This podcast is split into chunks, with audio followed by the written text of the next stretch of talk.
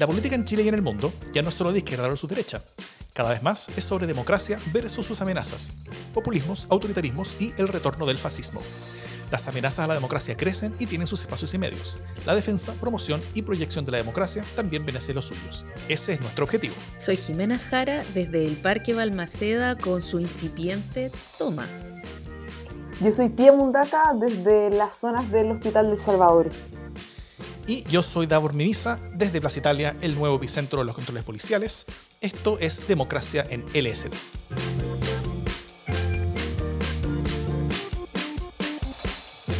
Hola, buenos días para ustedes, buenas noches para nosotros que estamos grabando eh, anoche. estamos grabando la noche del 9 de junio, ya casi las 11 de la noche, con algunas bebidas espirituosas para acompañar la conversación, así que si hay exabruptos, la culpa es del alcohol, no de nosotros. Em, y nada, para empezar eh, esta conversación con, un tema que ha estado súper en la palestra hoy día, por la salida de la, por la salida por Twitter además de la ministra Macarena Santelices de, del Ministerio de la Mujer y Equidad de Género, que es la segunda en el cargo después de la ministra Isabel Pla, que también salió después de una, de una cero eh, eh, aceptación ciudadana eh, particularmente a partir de lo que ocurrió en octubre y de, de, su, de su poca empatía con lo que estaba pasando en muchos casos con, mujeres detenidas, con las acusaciones de, violencia sexual y, de represión. Entonces, bueno, eh, en una jugada incomprensible, una más de las jugadas incomprensibles de este gobierno, se puso a Macarena Santelice, una mujer que defendía el gobierno eh, o el régimen de Pinochet, que mm, defendía mayor, mayor represión policial, que alegaba que Piñera no defendía con suficiente a INCO, las, las Fuerzas eh, Armadas y de orden, y que además tuvo una brevísima de 24 días gestión marcada por los desaciertos. ¿no? Eh, el primero de ellos, eh, estas declaraciones antiguas que le penaban. Eh, el segundo, más bullado, la campaña de, en contra de la violencia contra la mujer, valga la redundancia, en la que el, énfasis estaba puesta en el agresor. Recordemos, era una campaña en la que había una mujer que estaba siendo violentada por su pareja eh, y la persona que hablaba, la voz en off, era el abuelito de esta persona violentada que le contaba que él también había sido eh, violento en contra de su abuelita, es decir, contra su mujer. Eh, pero que la amaba mucho, una cosa que realmente incomprensible, eh, que tuvieron que bajar después entre disculpas y no conforme con este despelote, eh, ayer se informó que entraba como director de estudios eh, el, ex editor de La Cuarta, Jorge Ruz, y que, em, que había sido parte de, de, los que producían El Piscinazo, La Reina de Viña, toda una cosa muy acorde a las tareas del Ministerio de la Mujer y Equidad de Género. Bueno, después de tanto despelote, hoy día ella dio un paso al costado, dijo que por lealtad al, presidente Piñera, y pusieron en su lugar a una, a una nueva ministra cuyo nombre tengo que leer porque lo siento mucho, lo olvidé, eh, Mónica Salaquet, hermana de Pablo Salaquet, creo, y, ya, bueno, las mujeres eh, feministas están sacándole en cara algunas de sus declaraciones eh, homofóbicas, eh, heteronormativas y etcétera. Entonces, estamos partiendo con algún descontento de base. ¿Qué podemos esperar? Eh, alguien decía, basta de experimentar con el, con el Ministerio de la Mujer y Equidad de Género. están complicados los tiempos para la equidad de género en este gobierno, parece. ¿Cómo lo ven ustedes, chiquillo, chiquilla? Voy yo. Mira, a mí me pasa que como en el marco general eh, no comparto la pretensión de esperar del Ministerio de la Mujer todo lo que uno soñaría, porque eso hay que marcarlo en una coalición gobernante que no, eso no va a suceder. y, con esto no quiero defender ni a Santelice, ni a Salaquet, ni a Pla, pero quiero situarlo en el fondo con quienes ganaron la elección presidencial.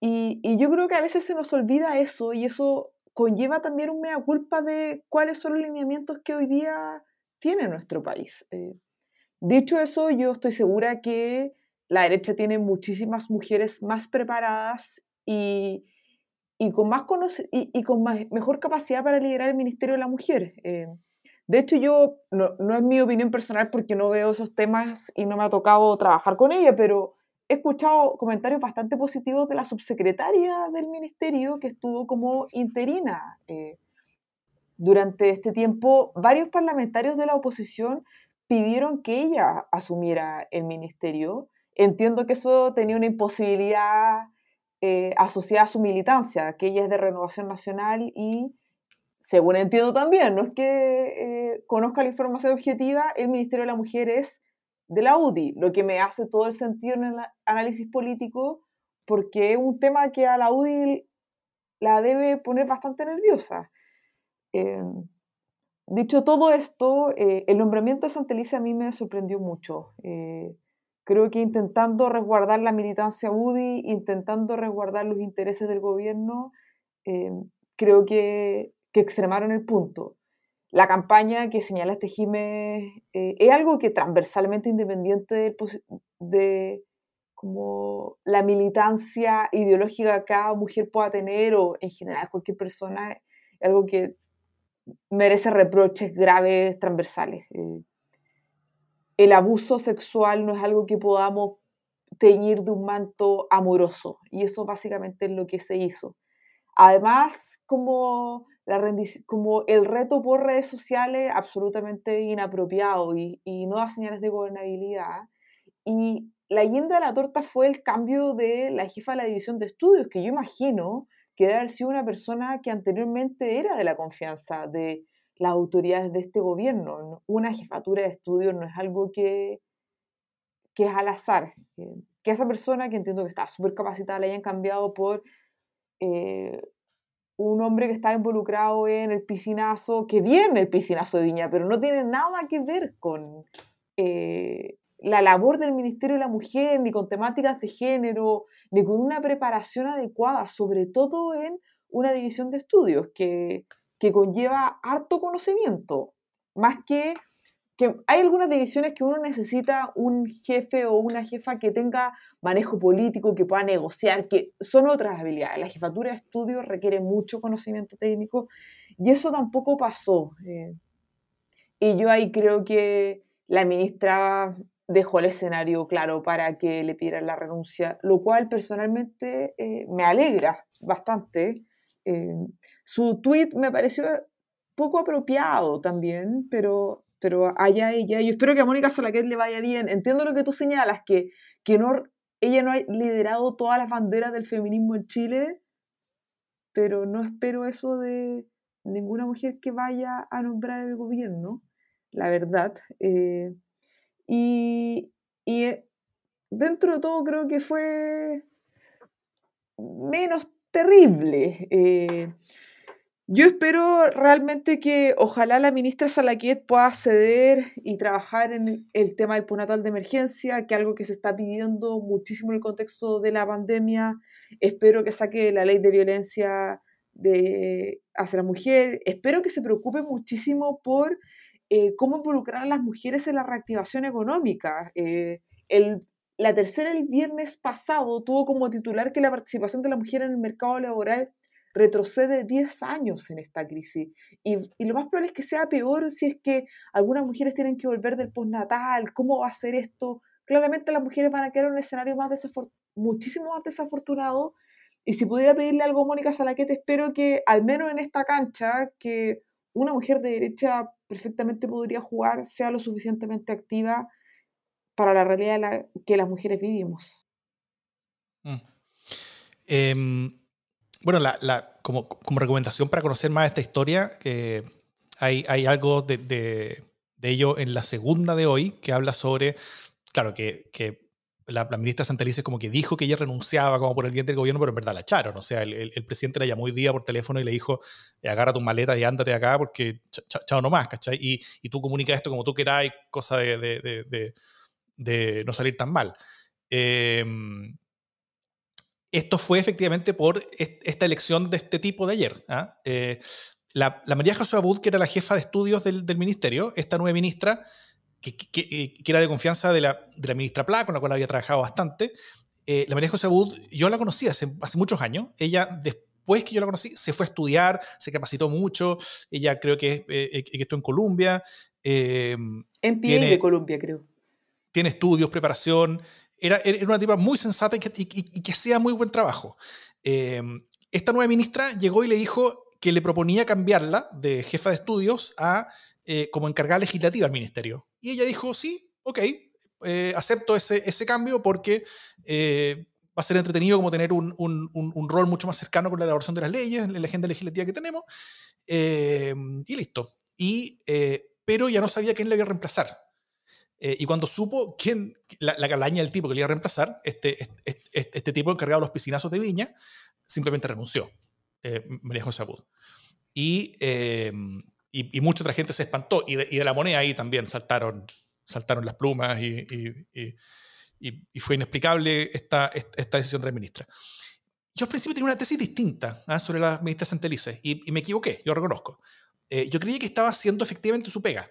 Yo, yo creía que estas frutalidades eran parte de su pega que con la salida de, cubillos del Mineduc, el gobierno se había quedado sin un ministro o ministra que en vez de preocuparse de su cartera, se dedicara 24-7 a hacer guerra cultural y provocar a la oposición y extraerlos de los errores gubernamentales, ¿eh? como, como el, el, el, modelo del tema.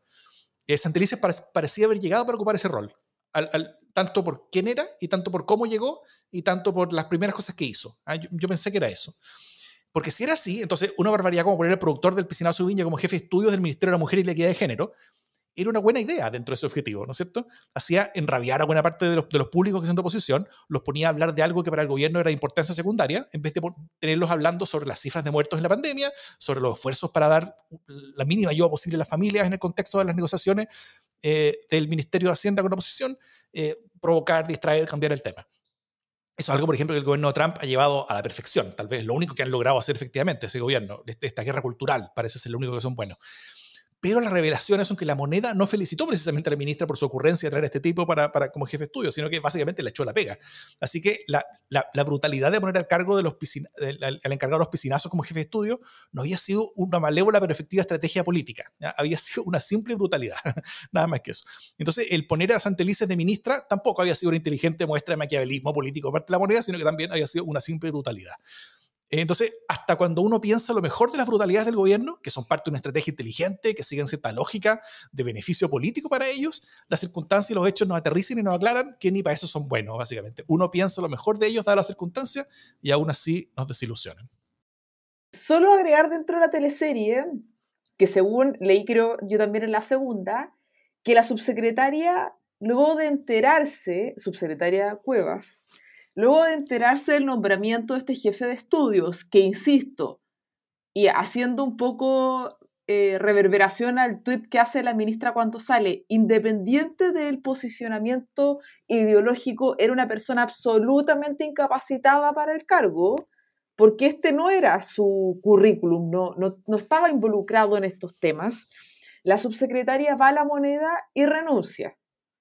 Y en la moneda le habrían dicho que se aguantara algunos días. Yo no sé qué habrá pasado con la subsecretaria, eh, pero eso es lo que aparece en este medio de prensa escrito. Sabroso detalle. Oye, nada, yo solo quiero agregar que a mí me parece que esto es un, es un síntoma, ¿no? Es un síntoma de desconexión. Está muy bien que la hayan sacado porque, porque ya era como el colmo de los colmos, pero esto que está pasando de, de transmitir en una frecuencia eh, absolutamente diferente de la frecuencia de la ciudadanía, es una cuestión que le viene pasando al gobierno hace rato.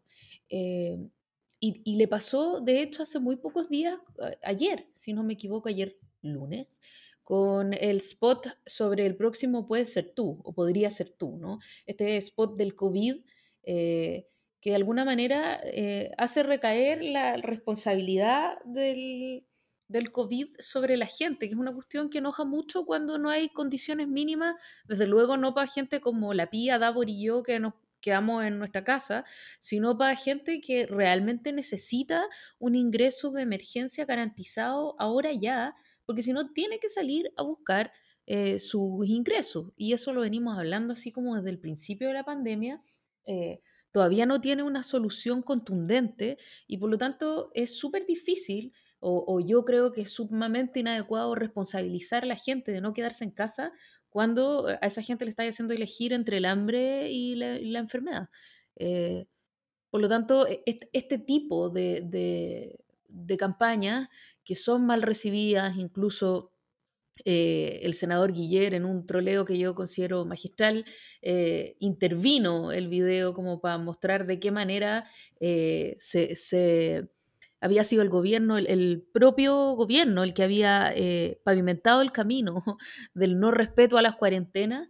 Eh, a, mí me parece que, lo que pasó con, la ministra Santelices es parte de algo que, venimos viendo súper fuerte desde octubre, que es transmitir en una frecuencia completamente distinta y con un nivel de desconexión ejemplar, encuentro yo. Entonces me pregunto, a propósito, estábamos hablando de las divisiones de estudios, me, pregunto qué pasa con la división de estudios que sí o sí tiene que tener o la SECOM o el segundo piso. ¿Qué es lo que están mirando? Que no están viendo lo que ve cualquier persona que se mete a las redes sociales o sale a la calle. Eso. Y, tal, vez más, más, más como eh, triste y preocupante es que simplemente Chile Vamos no tiene agenda de género. Y como no tiene agenda de género, entonces básicamente no saben qué hacer con este, con este mono. ¿ah? Entonces están puro cometiendo errores porque no, no tienen claro, no, no, no, llegaron con una idea clara sobre, sobre, sobre qué hacer eh, con, con, con, todo esto. El tema les es ajeno em, y eso también habla como de, como de una necesidad como de ayornamiento, como de, como de actualización a, a este siglo, digamos, de, de, de, buena parte de la derecha chilena. Eh, para que, bueno, para que empiecen a tomar en serio ciertos temas que, eh, a, los cuales ellos tal vez se pusieron mucho tiempo, pero ya, están, ya son realidad y están aquí. Yo quiero hacer un paréntesis. No sé si todo Chile Vamos no tiene agenda de género. Eh, yo creo que un tema mucho más intenso en la UDI, que por lo mismo eh, se ha posicionado en este ministerio. Pero imagino que en, otros partidos de Chile Vamos, no, no conozco a nadie particular, pero por intuición me, me, al menos me salta la duda. Eh, insisto, yo creo que habría gente mucho más preparada de las eh, opciones que se han barajado en pos de cuidar el cupo de un partido político, muy preocupado de que esta discusión, de que este tema tan relevante para nuestro país eh, siga avanzando.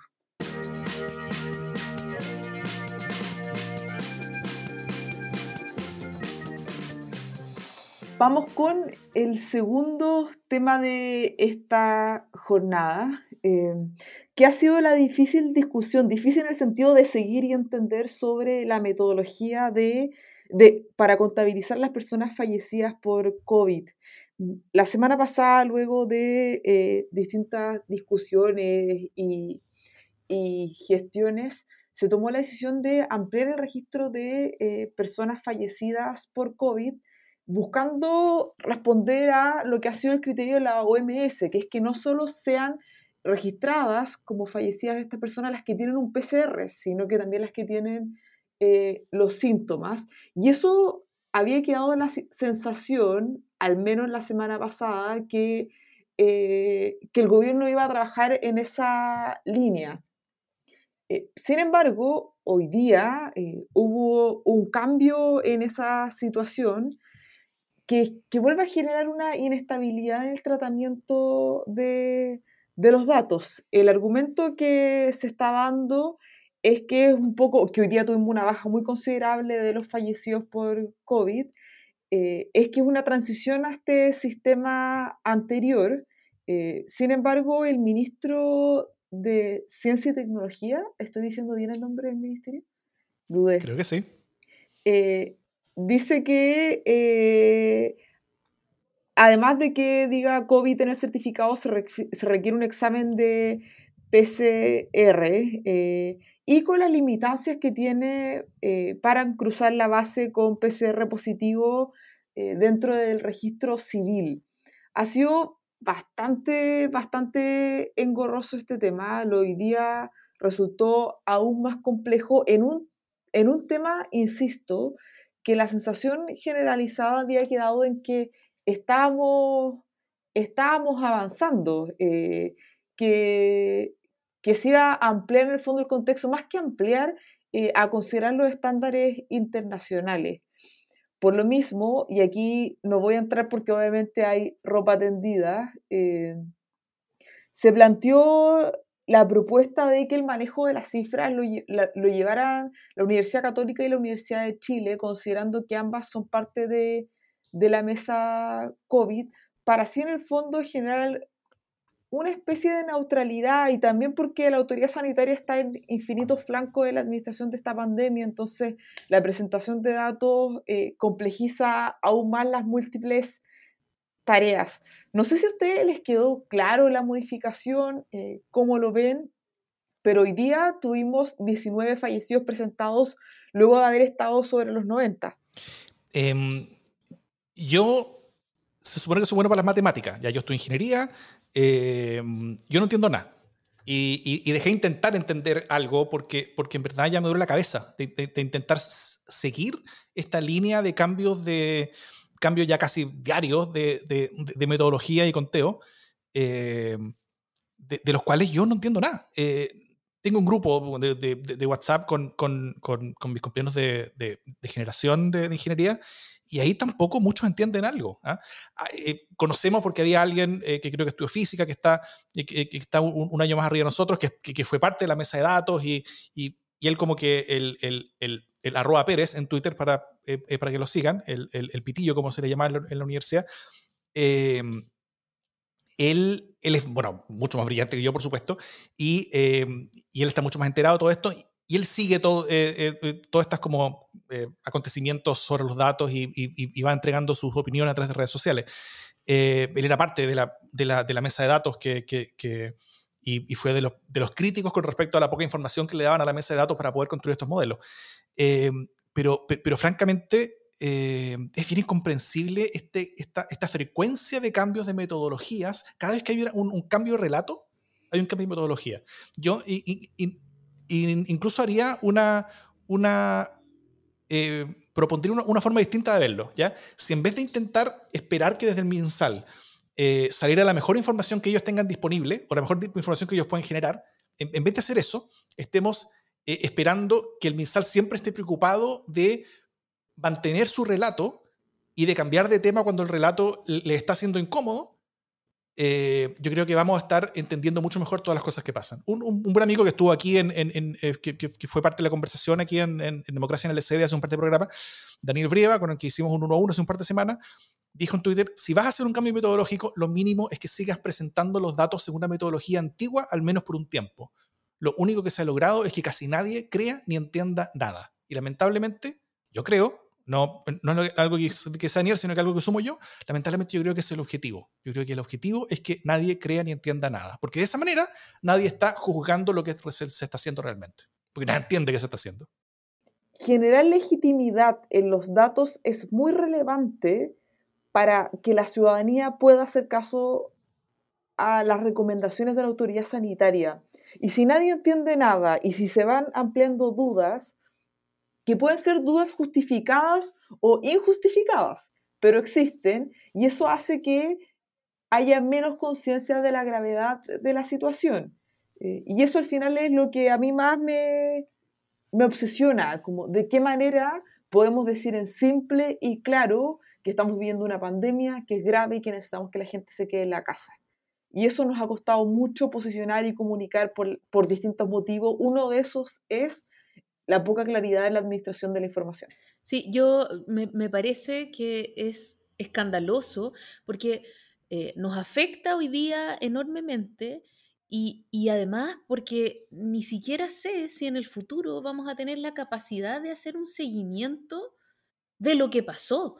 O sea, eh, sé que es súper trivial a estas alturas y con el nivel de cagada que tenemos pensar en cómo se va a estudiar esto después pero es súper difícil entender lo que está pasando. Entonces, cuando se cambia la metodología, no sé, yo tengo, creo que tengo contabilizado unas cinco cambios de metodología en la, cuenta de, todo. Eh, y resulta que si hay un salto en los datos de fallecimiento, por ejemplo, es porque hubo un cambio de, metodología y entonces ahora se están contando unos muertos que antes no se contaban eh, y por lo tanto no nos tenemos que asustar porque son unos muertos que en realidad antes no se estaban contando y no es que haya un salto en la curva, sino que la curva se vio eh, alterada porque hubo un cambio de metodología. Ahora hubo un descenso en los, en los decesos. Eh, y, tampoco tenemos que preocuparnos porque resulta que va a haber un desfase de unos cuantos días y entonces la curva no va a ser constante porque depende de las inscripciones de las defunciones en el eh, registro civil. Eh, es decir, depende de la, de la, velocidad de la burocracia y no de las 24 horas reales, sino que son 24 horas administrativas. Es un, nivel de delirio ya que es, demasiado, ¿no? Eh, explicaron cómo lo iban a, a medir y realmente yo creo que no se entiende nada. Eh, el ministro dijo algo así como que se iba a hacer una primera lista con las defunciones que mencionaran la palabras relacionadas con el COVID. Eh, se les iba a restar las muertes que eran por causas secundarias a pesar de que tuvieran la palabra COVID y se iban a cruzar con los que tenían exámenes de PCR. Eh, es una mermelada que, francamente uno no entiende ni cómo se calcula, ni cómo conversa con las otras fórmulas que ellos han ido instalando. Entonces, cuando tú cambias los estándares de la medición, es simplemente imposible seguir la curva. Eh, y lo que están haciendo es marear a la gente, marear a los epidemiólogos, eh, y, y en el fondo hoy día no solo estamos navegando en la oscuridad, sino que eh, tampoco sabemos si vamos para arriba, si vamos para abajo, cuánta gente se está muriendo. Es súper terrible y hoy día lo que solo podemos hacer es cuidarnos y mirar lo que pasa alrededor nuestro, en nuestros entornos familiares y amistosos. Que no tengamos más luz que eso, a mí me parece escandaloso porque, como bien dijo mi ya amiga Cristina Merkel, acá Angela Merkel, eh, eh, en una democracia eh, es obligatorio que haya transparencia en los datos y que se entienda la toma de decisiones. Hoy día no entendemos por qué el gobierno está tomando las decisiones que toma, por qué el gobierno no amplía las cuarentenas, por qué seguimos en exactamente la misma dinámica de cuarentenas dinámicas, valga la redundancia. Eh, ¿Cómo están midiendo ellos mismos eh, lo, que está ocurriendo para tomar esas decisiones? O sea, es un nivel de despelote que pocas veces visto. Mm. Sí, completamente de acuerdo. Y, lamentablemente yo sí creo que, que, la confusión es el objetivo. La confusión es el objetivo porque no hay nada bueno que mostrar. O sea, eh, hubo decisiones que se tomaron y esas decisiones llevaron a, un, a, un, a un, gran caos y, y, muertes y destrucción económica y, muchas cosas así. Em, y, en vez de estar discutiendo y en vez de estar preocupándose por tener una nueva estrategia, plantear un nuevo camino, eh, distinto al anterior, que ya demostró ser el equivocado, para ver cómo salimos de este hoyo, eh, están como, como preocupados de, de, cómo pasar más piola, o sea, cómo, cómo hacer de que, de que, de, que toda esta cagada no se nos pueda cargar a nosotros. Em, y eso creo que es bien complejo. Y, y, sobre todo es complejo porque, porque, porque no estamos preocupándonos de construir este camino hacia adelante, sino que estamos preocupándonos como de, como, como de tapar los hoyos que tenemos para atrás. Y, pero, pero mientras siguen aumentando, independiente de lo que digan las cifras, siguen aumentando los muertos, eh, siguen aumentando los casos. Eh, sigue, sigue aumentando la, la, la, precariedad de este colapso en cámara lenta del sistema de salud y en cámara cada vez menos lenta, la verdad. Eh, y, estamos llegando a, a, niveles, sobre todo en la región metropolitana, que son, que son caóticos prácticamente. Y, bueno, eh, yo estoy preocupado.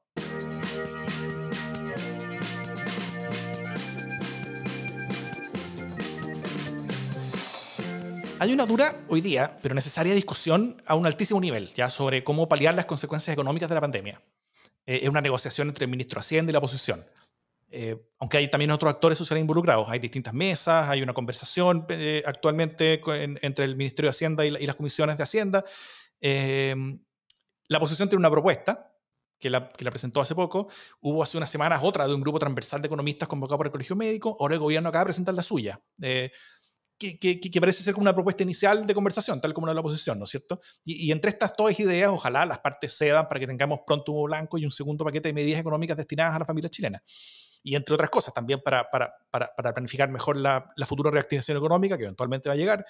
Eh, todo esto está yo creo que súper bien, ¿ya? Y yo creo que así es como funciona en democracia. Y, y, y eso es normal, eso, eso, eso está bien que suceda así. Pero mientras tenemos esta discusión abierta y transparente, con gente opinando por los medios y propuestas oficiales cruzadas eh, y, públicas ya, donde, donde eh, que, están, que están siendo juzgadas por el escrutinio público, lamentablemente no hay una discusión similar sobre cómo paliar la pandemia misma. Eh, después del fracaso de la estrategia anterior de intentar buscar esta inmunidad rebaño, que, que, no funcionó nomás y que, y que, nos dejó en el lugar donde estamos, entonces, ¿cuál es la nueva estrategia? ¿Ya? ¿Tenemos estrategia siquiera hoy día? Porque se supone que todas las mediciones, toda la información que estamos viendo, nosotros deberíamos utilizarla para ver si estamos bien o mal en el camino que tenemos planteado hacia adelante. Quizás es, ese camino era más o menos claro a mediados de abril, ¿no es cierto? Cuando, cuando la estrategia era claramente el buscar esta inmunidad de rebaño. Pero ahora que sabemos que esa no es la estrategia, ¿cómo, cómo evaluamos los números? ¿Estamos mal? ¿Qué tan mal estamos? ¿Qué números tenemos que estar viendo para ver si estamos cada vez mejor o peor según el camino que tenemos por delante? Pero para eso tenemos que tener una estrategia clara, ¿no es cierto? Eh, ¿Hay un espacio hoy día realmente para tener esta conversación sobre cómo mejor salvar vidas, tal como lo estamos teniendo correctamente, sobre cómo evitar costos económicos y cómo tras la pandemia poder salir económicamente lo mejor posible? Y yo creo que estas preguntas no son triviales, ¿ya? Porque tener una estrategia que sea conocida por todos es algo vital.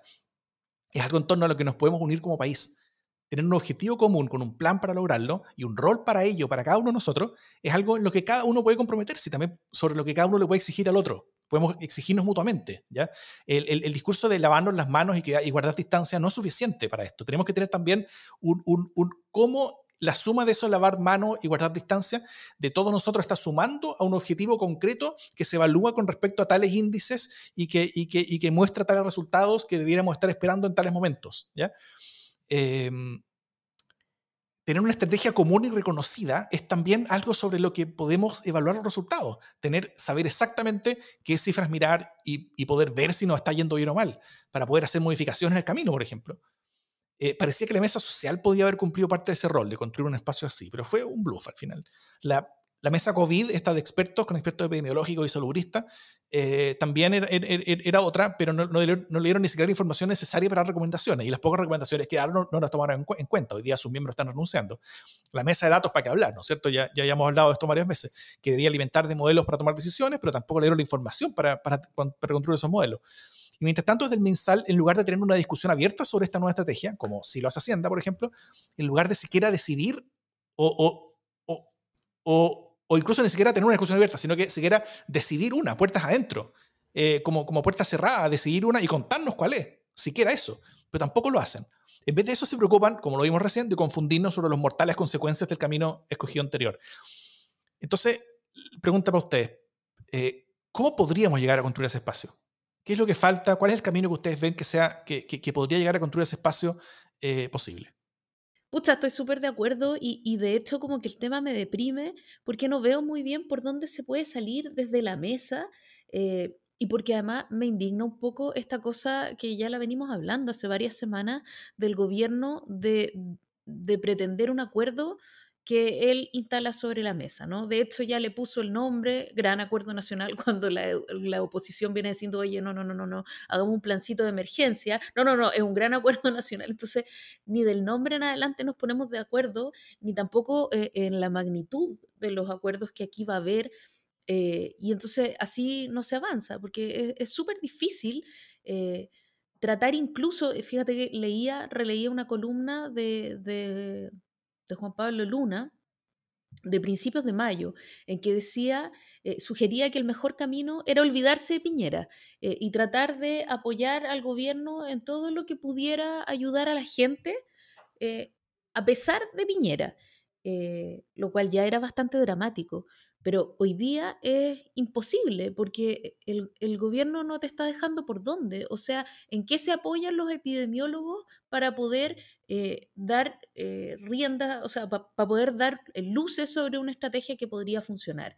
Eh, ¿En qué se apoya? Yo a esta altura ya me pregunto en qué se apoya el MinSal para poder tomar decisiones. Eh, entonces, ellos oscurecen aún más una situación que ya era bastante oscura.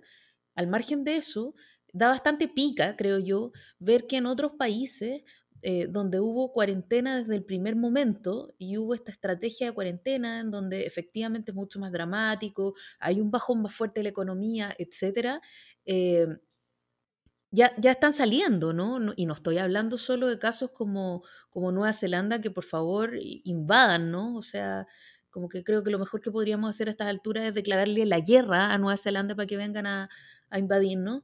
Eh, sino que estoy hablando también de países como Argentina, en donde ya están empezando a salir eh, alrededor, digamos, salvo la provincia de Buenos Aires, ya están empezando a salir de la cuarentena. Entonces, finalmente, esta súper estrategia de, la, de las cuarentenas dinámicas termina siendo eh, una prisión, porque la gente no se puede quedar en esta cuarentena y la cuarentena se alarga como un poema dedicado al mar.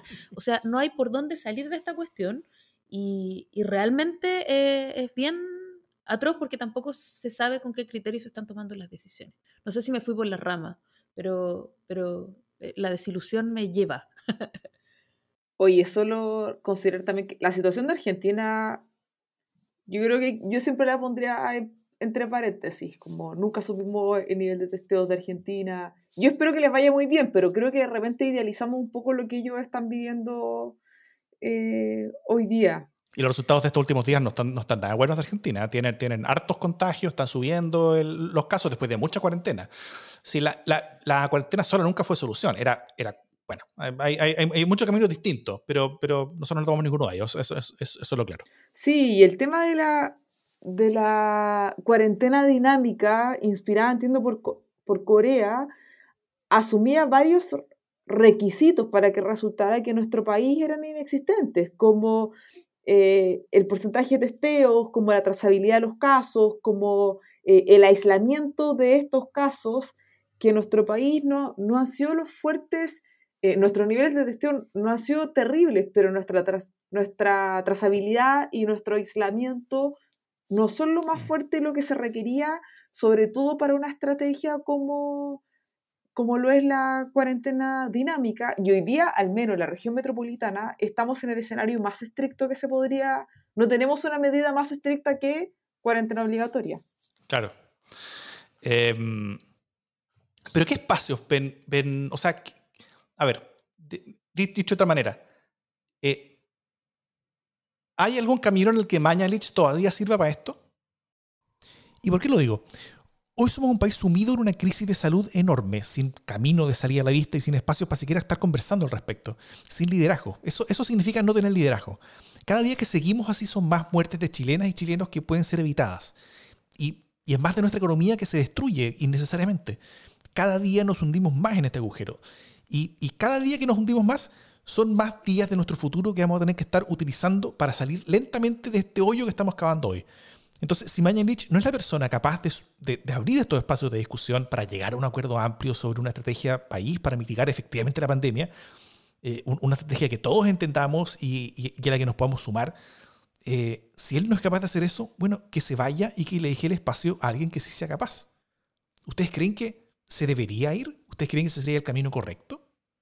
Yo no tengo ninguna esperanza de que saquen a Mañalich. O sea, hubo un cambio de gabinete no sé, hace cinco minutos y, ni se les pasó por la cabeza sacar a Mañalich. Eh, está súper blindado. Tampoco sé a estas alturas si es la mejor estrategia sacar a un gallo que por último ya ha estado lidiando con la cuestión ahí adentro. Pero sí me parece relevante que haya alguna especie de auditoría eh, respecto de lo que está pasando. Y en ese sentido, y como dice la, la pía, hay, hay, ropa tendida, así que lo digo yo, me parece buena idea independizar el manejo de los datos, ¿no? Porque es un poco como, como pasa con la medición de la pobreza eh, y el trabajo en conjunto con la CEPAL, que tiene que ver con generar legitimidad de datos que, en los que la gente ya no puede creer. O sea, eh, a esta altura no sabemos ni qué es Mañalich. O sea, ayer salió toda una polémica respecto de si era, si era máster o no era máster, eh, si era epidemiólogo o no era epidemiólogo, eh, y ya tiene que ver básicamente con que no le creemos nada,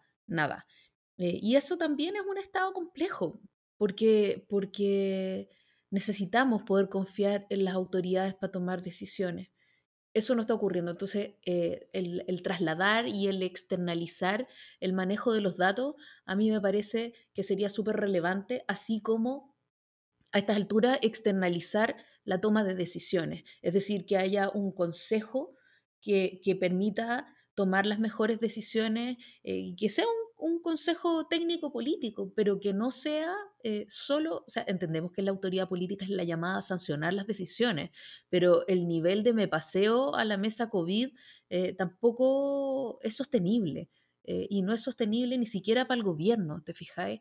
entonces, a mí me complica mucho que el gobierno no entienda que no escuchar a la gente que sabe tiene un precio y ese precio lo va a pagar el gobierno en aprobación, pero sobre todo lo vamos a pagar todos los chilenos, ¿no? Y eso, entonces, eh, no sé si la solución es sacar a Mañalich o, presionar por dónde, la verdad que es una, una situación súper podrida. Voy por un vodka mientras lo pienso.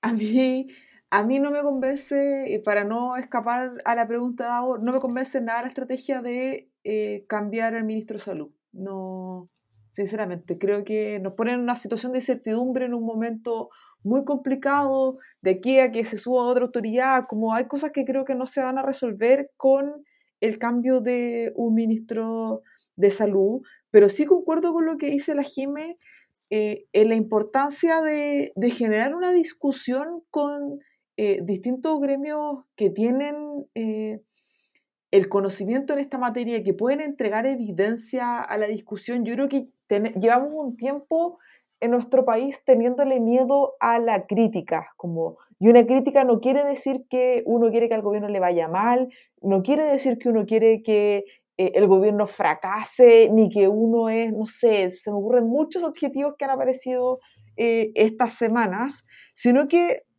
y aquí voy a citar a Eduardo Engel, que yo creo que lo dijo muy bien en la entrevista del domingo en la tercera, porque cuando hay una discusión franca, leal, en base a evidencia, no, no hay que tener miedo. Y, yo creo que esa línea puede aportar mucho a enfrentar una pandemia donde lo que prima es la incertidumbre. Nadie va a tener la respuesta por sí solo y, y hay que esperar que eh, podamos avanzar siendo receptivos de los distintos aportes que puedan haber.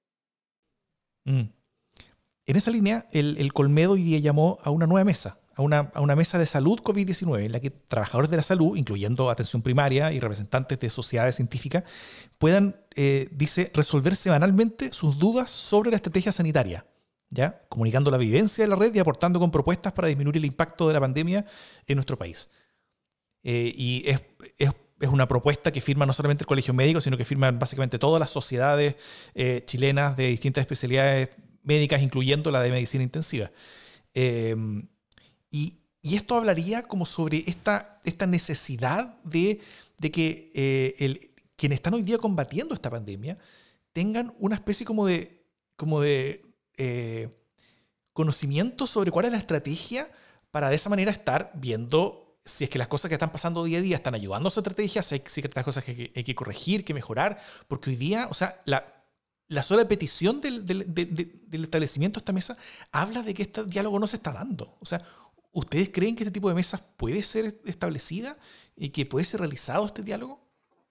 No, yo, yo hoy día voy a usar el cupo de la entusiasta positiva y, y creo que además no, no, tenemos margen, como por supuesto que hay que sumar a distintos actores con distintas especialidades en este tema que tienen un horizonte en común, que es que podamos salir de esta crisis.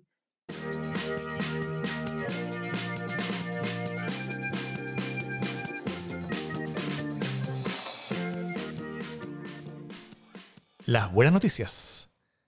Em, Pía, ¿qué tal si utilizas tu cupo de optimismo del día? Y tengo una buena noticia hoy. Y es la noticia que ayer la jueza Macarena Rebolledo del segundo juzgado de familia de Santiago acogió la demanda presentada eh, por la cientista política eh, Gigliola, y no voy a decir su apellido porque lo voy a pronunciar terrible, en contra de su pareja en una jugada eh, legal que permitía que un pequeño niño tuviera dos madres y que el juzgado de familia reconociera los derechos de estas dos mujeres sobre su hijo y ordenara inscribirlo al registro civil. eh, es una causa que estuvo llevando a la Fundación Iguales con el apellido de, o sea, con el apoyo de distintos abogados. Entiendo que ahí estuvo Juan Enrique Pi, exdirector ejecutivo de Iguales, estuvo, la Claudia Sarmiento, que trabajó en el Ministerio de la Mujer y la Equidad de Género, eh, y estuvo también Elisa Walker, entre otros abogados. Me pareció una excelente noticia y, como una cuota de reserva anímica, sobre todo para estos tiempos. Es una gran, gran noticia. Eh, a mí también lo que me gustaría destacar de esto es la estrategia judicial que se siguió, que la quiero encontrar brillante, porque normalmente lo que se hacía en estos casos era demandar al registro civil, para que el registro civil tuviera que aceptar eh, un, un, un registro de una persona que tuviera dos padres del mismo sexo. Pero en este caso no se hizo eso. Lo que se hizo fue que hubo una demanda de familia porque la, la, madre, que no era reconocida por el registro civil, eh, la otra madre demandó a esa madre para que reconociera al hijo. Y la jueza de familia eh, dijo, efectivamente, como ambas son madres y, ambas están cuidando al niño, esta otra madre también debería reconocerlo. Entonces ordenó al registro civil, tal como se hace en los juicios de, este tipo, ordenó al registro civil que inscribiera el hijo también a nombre de esa madre. Entonces de esa manera no hay ninguna apelación posible, porque obviamente la, pareja de quien demandó, la demandada, no va a alegar eh, por resultados de juicio ante instancias superiores. Entonces esto queda firme inmediatamente y no hay ni Corte de Apelaciones, ni Corte Suprema, ni nada. Excepto que la Corte de Apelaciones llegara a querer hacer una especie de recurso de protección, pero sería bien raro. Así que una gran noticia. Yo también tengo una buena noticia. Ah. No, Jime, porque tus buenas noticias terminan siendo como... Pucha, no me censuren. Una falsa ilusión. Y uno no está para falsas ilusiones. No me censuren. Lo que, no, lo que pasa es que las narro mal, las narro mal porque mi, mi pesimismo me puede, pero eh, son buenas noticias. Y esta es una buena noticia que no veo por dónde la puede echar a perder, ni siquiera yo. A ver. Eh, y es que finalmente el, el, error, no lo hemos comentado, pero mí yo estoy contenta y llena de, de gozo, porque el error de la, del, del Senado de no hacer como efectiva la, mención de la, de la, retroactividad de la ley de la reelección. En otras palabras, eh, al no hacer manifiesto el que querían salvarse y que, que el límite a la reelección contaba a partir de la próxima, eh, básicamente terminó en que al volver a, comisión mixta, eh, se aprobó tal como estaba nomás. Y en resumen, eh, no van a poder seguir religiéndose forever and ever. ¿ah? Esto, eh, y aquí es donde yo empiezo a boicotear la buena noticia. Recordemos que son tres periodos, o sea, es el periodo para el que son electos más dos más, pero aún así hay gente que encuentra que es muy poco. Entonces, bueno, vamos a ver, yo creo dos cosas. Una es eh, una renovación que a mí me parece sumamente necesaria, dado los índices de eh, paréntesis y cierre de paréntesis, legitimidad eh, en las autoridades, en nuestros representantes, en nuestras representantes, eh, que me parece buena noticia. Y por otro lado, vamos a tener que bancarnos un poco de sillitas musicales, ¿no? Que es esta cosa de correr cada uno a la otra esquina había un juego cuando yo era niña hace 400.000 años que se llamaba Tombo, en el que uno tenía que correr a la, otra esquina antes de que le pegaran el pelotazo. Bueno, yo creo que va a pasar un poco eso, que van a tener que, irse corriendo y entonces los alcaldes van a querer ser diputados, los diputados van a querer ser eh, gobernadores regionales y así. pero bueno, eso es inevitable. De todas maneras, me parece una súper buena noticia que por fin le pongamos un límite a la permanencia de los cargos de representación popular, porque eh, hay muchos buenos representantes que llevan mucho rato, pero también es sana la, la, rotación, la alternancia y la renovación. Si no, estamos hasta la eh, mal. No, solo ponerme en el modo Jiménez Jara y sumar que hay algunos alcaldes bastante molestos que eh, están con hartas ganas de modificar esto, porque vería impedida su reelección y además su posibilidad de ir al Congreso. Solo en mi cuota Jimejara de las buenas noticias.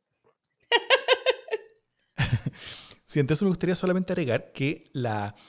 Em, que esta ley como para limitar la, reelección nunca fue ninguna maravilla, pero eh, hubo un, momento en el que realmente me empezó a gustar esto y lo, lo encontré fantástico, que fue cuando, sobre todo en el Senado, en la discusión, em, cuando varios de estos senadores eh, eh, votaron por un lado a favor de la limitación a la reelección como tema de fondo, pero votaron en contra, al menos ellos creían que votaban en contra de que eso les afectara a ellos inmediatamente. Eh, y la única explicación para eso era completamente autointerés. Entonces, es, todos esos argumentos fueron vergonzosos. Entonces, cuando después supe que lo que estaban votando realmente, cuando ellos creían que votaban por su propio autointerés, era por su propio perjuicio, eh, ahí hubo una camionada de karma que se les cayó encima, así que en ese momento esa política me empezó a gustar mucho. Y bueno, también tengo una buena noticia. Eh, para mí lo que pasó en Chile esta semana fue un poquito oscuro, así que voy afuera, que es parte de la conversación que tuvimos la semana pasada sobre lo que pasaba en Estados Unidos. ¿no? Em, y ahí yo creo que la buena noticia es cómo las protestas están funcionando. La, dinámica de las últimas semanas, en, en, términos de las protestas, ha sido em, que las protestas se han ido haciendo cada vez más pacíficas mientras la reacción de las policías se ha vuelto cada vez más violenta. Y ese desfase ha hecho que, la, que quede cada vez más en evidencia ante, ante toda esa nación eh, el trasfondo real y la necesidad verdadera de cambio detrás de las protestas que había con respecto a, la violencia extrema policial y también al hecho de que la policía era, bastante racista por allá. Entonces, eh, eso está generando una ola de cambio bastante fuerte y solamente me gustaría... Eh, eh, ejemplificar con lo que pasa en, Minneapolis, que fue la ciudad donde mataron a George Floyd. En Minneapolis, el, consejo de la ciudad, que es como el, que son como los concejales de acá, acaban de votar con, una, con, un, con, un, voto a prueba de cualquier tipo de veto de parte del alcalde, eh, no solamente reformar su cuerpo de policía, sino reemplazarlo completamente. O sea, tomar lo que tienen, despedir a todo el mundo y crear un, nuevo cuerpo o un conjunto de cuerpos que ataquen las necesidades sociales de una manera, o se enfrenten a las necesidades sociales más bien, de una manera distinta que lo que hace la policía actualmente, que todo lo hace eh, con fuerza, militarmente, etc. Dentro de una cultura que se enseña eh, a, ya los policías a ser como una especie como de como de guardianes de las ovejas, que serían los ciudadanos, en contra de los lobos, que serían quienes quieren hacer daño. ¿ah? Eh, pero, pero salen como están tan, tan psicoseados de, de, toda esta imagen que terminan viendo a todos los ciudadanos como lobos. Entonces terminan disparándolo a todo el mundo. Eh, bueno, eh, quieren cambiar de raíz esa cultura y allá llegaron a la, a, la, a la, convicción que la manera de hacerlo es simplemente sacar a todo el mundo y partir de cero. Dicho eso, y para que no nos entusiasmemos demasiado con la realidad chilena, es muy distinto un cuerpo de policía local de una ciudad de, de 800.000 habitantes, una, una una, policía además civil, que es muy distinta a una policía nacional de, un país de 18 millones de personas como Chile, eh, donde la policía además tiene rasgos militares. Entonces, tal vez no, nos entusiasmemos tanto con, la, con, la, con la ligazón inmediata, pero yo creo que sí tomemos mucha atención sobre lo que está pasando allá y la manera en la que se está eh, reevaluando y redireccionando el rol que tienen las policías eh, en Estados Unidos en particular donde se está acusando y conversando que están eh, que, básicamente todos los grandes problemas sociales se le entregan a la policía. ¿ah? Eh, los, problemas intrafamiliares, la violencia intrafamiliar, los problemas de salud mental, todos son temas policiales. Entonces al final lo que, lo, que están queriendo hacer allá estas protestas es, eh, es ir separando las cosas y solamente usar policías cuando sean necesarios y eh, y, usar los recursos que se le entrega a esta policía ultramilitarizada allá, que es mucho más que acá, eh, usar parte de esos recursos para otras cosas, cosa de, de que la, sociedad esté resolviendo sus problemas de otras maneras y no solamente a través de la fuerza policial. Eh, y eso creo que es una muy buena noticia que todos tenemos que tenerle mucho ojo porque tenemos grandes desafíos en esos temas acá en Chile, pero, pero, pero bueno, tenemos que tener algún tipo de inspiración para lograrlo eh, para lograr esos grandes cambios que necesitamos y en Estados Unidos hay algunas cosas pasando. Así que mucho ojo y buenas cosas pasan allá gracias a la protesta. La protesta que está siendo complementaria a la acción democrática eh, y eso es muy importante. ¿Algún comentario final antes de que cerrar? Yo antes de terminar quiero hacer uso de mi cupo constantemente chaqueteado como católica de este podcast. Eh, y hacer mención al protocolo de comunicaciones que se filtró estos días en la entrega de las cajas, vergonzoso y además que expone a las familias que, que están en una situación apremiante y en una desesperación absoluta. Cuando vi ese protocolo me acordé de una columna que leí hace un par de semanas en la tercera de un sacerdote que se llama Pablo Walker, que decía que es, que es necesario reconocer que la entrega de estas cajas finalmente es una forma que tenemos para que muchos lleguen vivos a un proceso constituyente que ojalá debata sobre las causas de la desigualdad indignante que vive nuestro país. Así que para los que puedan, que la lean. Amén.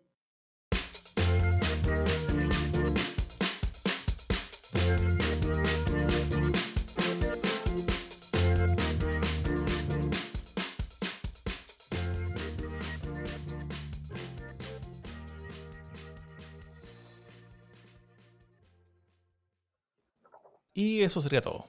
¿Buen programa? Sería tu Tix. ¿Podemos hablar ahora? La mierda, la pía parece que quería conversar. Todavía tengo el, audio prendido, pero eh, ahora lo corto. Yep. Ahora viene lo mejor. Ahora se viene el pelambre.